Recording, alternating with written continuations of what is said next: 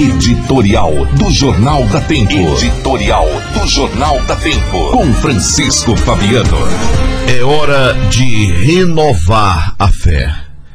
Estamos chegando ao final de mais um ano. De um ano completamente diferente para a vida de todos nós.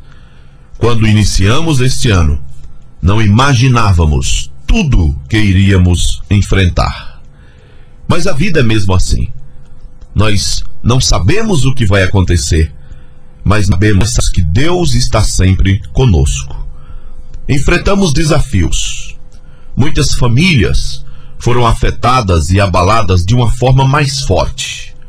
Algumas delas perderam pessoas preciosas, entes queridos. Outros, outros tiveram suas vidas afetadas financeiramente o psicológico, o emocional, o espiritual. Aquilo que dá segurança foi sacudido dentro do nosso coração. Estamos certamente saindo mais fortes.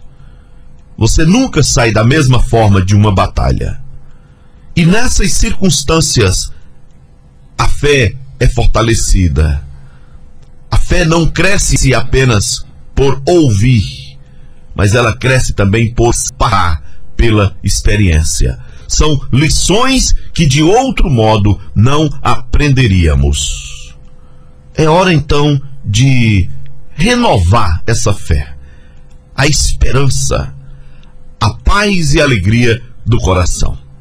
E isto se faz, primeiro, com gratidão a Deus por tudo que nós passamos. Tudo. Circunstâncias boas e circunstâncias desagradáveis. A Bíblia diz que em tudo devemos ser gratos a Deus. Em tudo. Porque não sabemos o que Ele faz com as coisas difíceis em nossas vidas. Devemos agradecer até pela dor, pelas dificuldades, pelas lutas, pelos sofrimentos. Essas coisas certamente nos fortalecem e nos amadurecem. É hora de gratidão e a gratidão não apenas renova a fé, mas tira qualquer pretensão de murmuração, ingratidão em, em nosso coração. É hora de esperança, de olhar para frente com confiança, de não apenas agradecer ao Criador, mas de confiar a Ele o destino de nossa alma, de nossas vidas. É hora de entregar é hora de abrir mão. É hora de confiar. É hora de criar a esperança bendita que nos faz continuar no caminho.